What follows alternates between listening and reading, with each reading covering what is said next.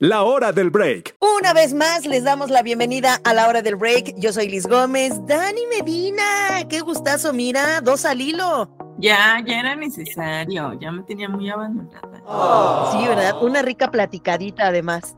Sí, aquí con nuestro cafecito. Pastelito de la zarza. Una llamada o un mensaje de WhatsApp puede llevar tus productos favoritos de la zarza a tu casa. Servicio a domicilio disponible en Jalapa, Puebla, Tlaxcala, Boca del Río, Teolocholco y Veracruz. Escríbenos 2223 59 21 31.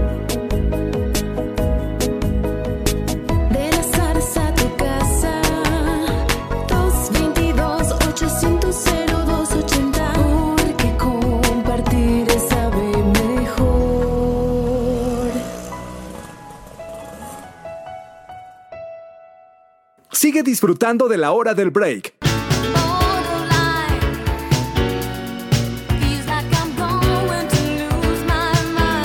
Mi querida Dani, vamos a platicar de un tema que qué barbaridad. Yo sé que nos va a poner a pensar a más de uno. Si es vamos luego, luego a- a decir, ¿seré yo? ¿Seré acaso yo? O tal vez convivo con una persona así. Las famosas personas borderline. Este, o también esta cuestión del trastorno de límite de personalidad. Y que bueno, tú como la experta que eres, mi querida Dani, psicóloga de Pastelerías La Zarza, pues platícanos sobre, nos vamos a lo básico, por supuesto. ¿Qué es el trastorno de límite de personalidad? Bueno, muy bien, pues adentrándonos a un tema, está, primero que nada, te voy a decir que está algo extenso, pero eh, pues lo básico, ¿no? Eh, el trastorno, trans- trastorno, perdón, del límite de personalidad es una condición psicológica caracterizada por la hipersensibilidad. Tienen el miedo al abandono eh, y pues sí están como un poco inestables, ¿no? Tienen una ine- inestabilidad crónica del humor y las relaciones interpersonales. También son muy inter- intensos, son personas muy intensas y que idealizan de pronto a las personas o situaciones y pues ya cuando se dan cuenta de la realidad llegan a sufrir una decepción así fatal, fatal. Que en realidad pues eh, esta decepción viene porque pues habían idealizado otras cuestiones. O sea, ¿viven en su mundo o qué? Casi, casi. Sí, o sea, sí, llegan a idealizar demasiado a personas. O sea, llegan a idealizar, quiero suponer, que cualquier tipo de relación que entablan, porque hoy queremos enfocarlo más a estas personas que pueden llegar a padecer el trastorno o que rayan por ahí, que están muy cerca de alcanzar ese nivel, pero este, que no nada más se queda en una relación de amigos, de pareja, o sea, que también lo pueden trasladar al trabajo. Entonces, pues yo creo que sí, que si nosotros de plano no lo somos, ¿cómo podemos identificar ese comportamiento en nosotros mismos o en alguien cercano? Bueno, pues primeramente, eh, eh, un ejemplo de una persona borderline es que tiene un miedo casi casi irracional, ¿no? Al abandono. Entonces llegan a cuestiones o medidas extremas, sobre todo para evitar una separación o un rechazo.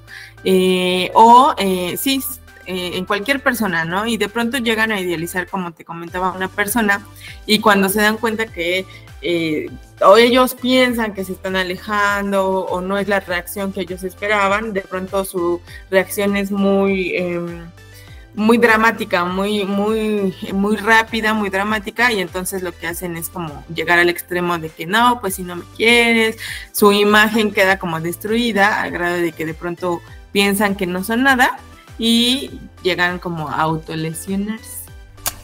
Ay, no, qué cosa. A ver, ¿podríamos platicar o podrías darnos algún ejemplo de una persona borderline? Y ojo, borderline no nada más es la canción de Madonna, ¿eh? Sí existe eso.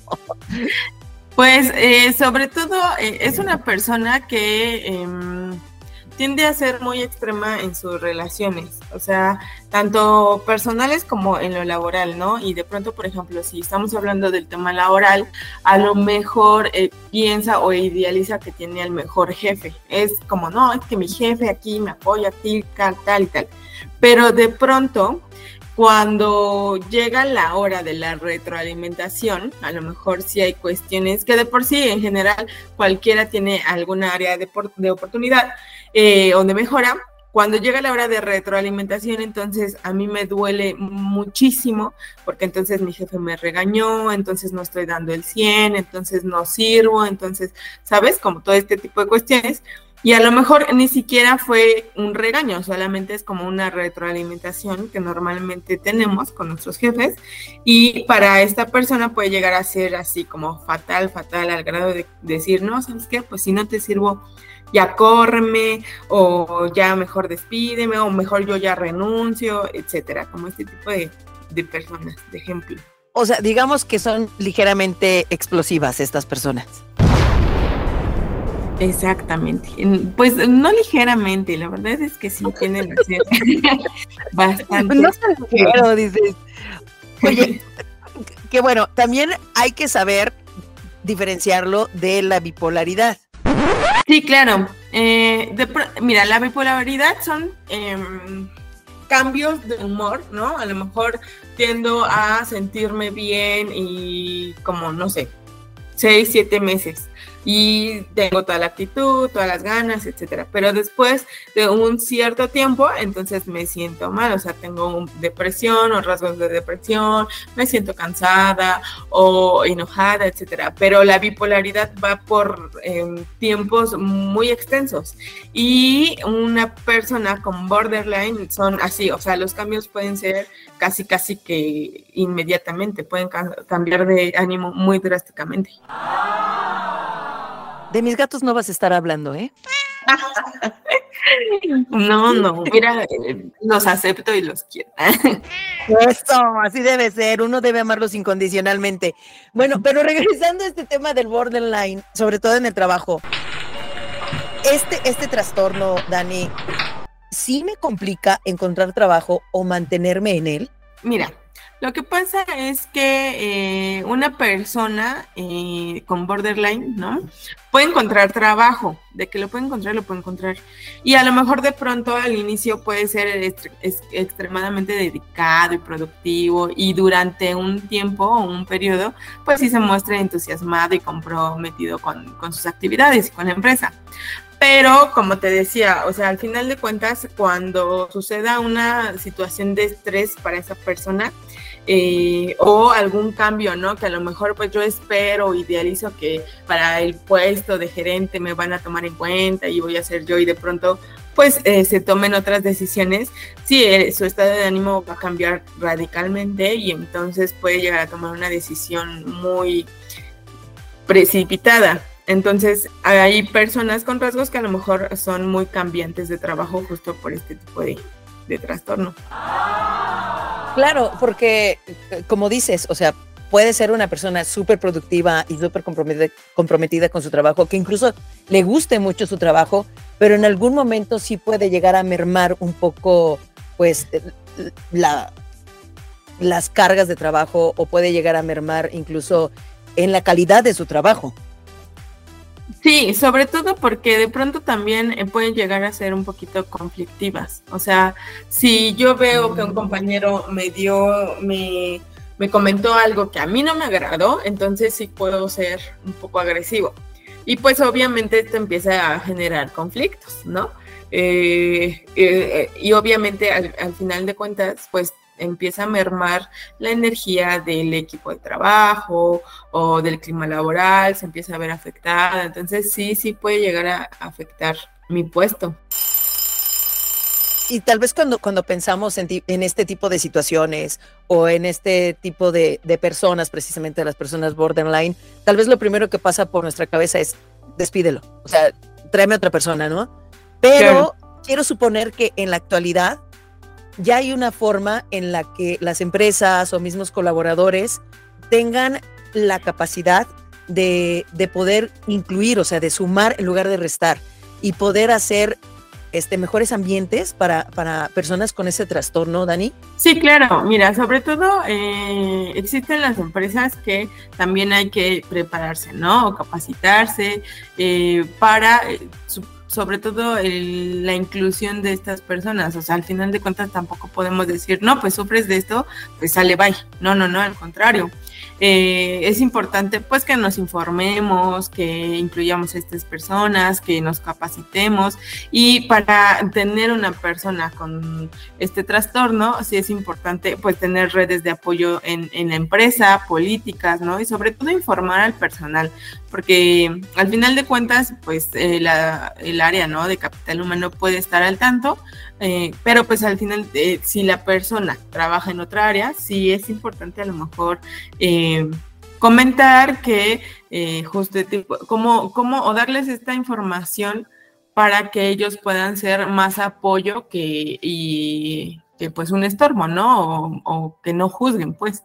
Eso, sobre todo como el no juzgar y el, el incluir mucho más a, a estos compañeros de trabajo, porque al final, pues sí, yo no lo padezco y me, me será mucho más fácil juzgar a quien sí lo padece que ser empático, ¿no? Yo creo que si comenzamos por la empatía, será maravilloso. Y además, si hay una empresa como, como la Zarza que cuentan con esta área de apoyo emocional, este, de psicología, pues también ayuda para que le den mayor seguimiento. Exactamente, exactamente. Eh, y pues justamente este tipo de empresas también, eh, como las que tienen área de psicología, ayuda bastante, ¿no? Porque de pronto podemos encontrar varias opciones para que al colaborador con este trastorno, pues se pueda ayudar, o sea, como trabajo flexible, horarios, ¿no? También ajustables, o de pronto estas personas pueden llegar a adaptarse un poquito más a el trabajo en casa. Entonces, si estamos más enfocados a resultados y no como a horarios y a que tienes que estar sentado ocho horas a- en esa silla para que trabajes, pues lo podemos eh, mandar a hacer home office y, y de igual forma, si a mí me conviene o yo veo que me está dando resultados, pues sí trabajar con él. Claro, y justo, justo creo que pandemia ayudó mucho para, para este, este tipo de trabajos y estas personas que justamente aislarse o digamos sacrificar la convivencia no personal pues les ayudó les benefició más de lo que les pudo haber perjudicado. Y, y como dices, o sea, si al final es una persona de la que yo no me quiero deshacer, por decirlo de alguna forma, porque es productiva, es trabajadora, le gusta, tiene área de oportunidad, o sea, puede crecer todavía más en esta empresa y dejarnos mucho, pues así tal cual lo dijiste, buscas la forma, en lugar de excluirla, incluirla. Claro. Ay, qué bonito. Mi querida Dani, fue un honor para mí platicar contigo de, de este tema y pues la verdad es que también me da mucho gusto saber que en la zarza cuentan con este, con este tipo de apoyos. Muchísimas gracias. No, gracias a ti por invitarme. Todo un placer. Cuando gustes, otro cafecito y otro pastelito. Me parece. Mi Dani, muchas gracias. A ti. Gracias y hasta la próxima hora del break. Darse una pausa está bien. Continúa la hora del break. Pastel Chocolate. Este delicioso pastel gourmet de la zarza es un entrenet de mousse de chocolate aromatizado con crema irlandesa, relleno de capas de crumble de cacahuate, crema quilla de cacahuate, pan de chocolate humectado con jarabe de ron añejo, así como un cremoso de mazapán. Está decorado con chocolate amargo en su pulverizado, también con fichas y cinturones decorativos en un 70% con un rizo de crema batida de chocolate.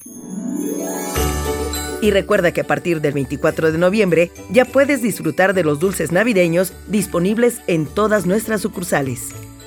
Pasteles para compartir, la vida es para convivir. Si lo compartes, te va a gustar más. No decimos adiós, solo hasta la próxima hora del break.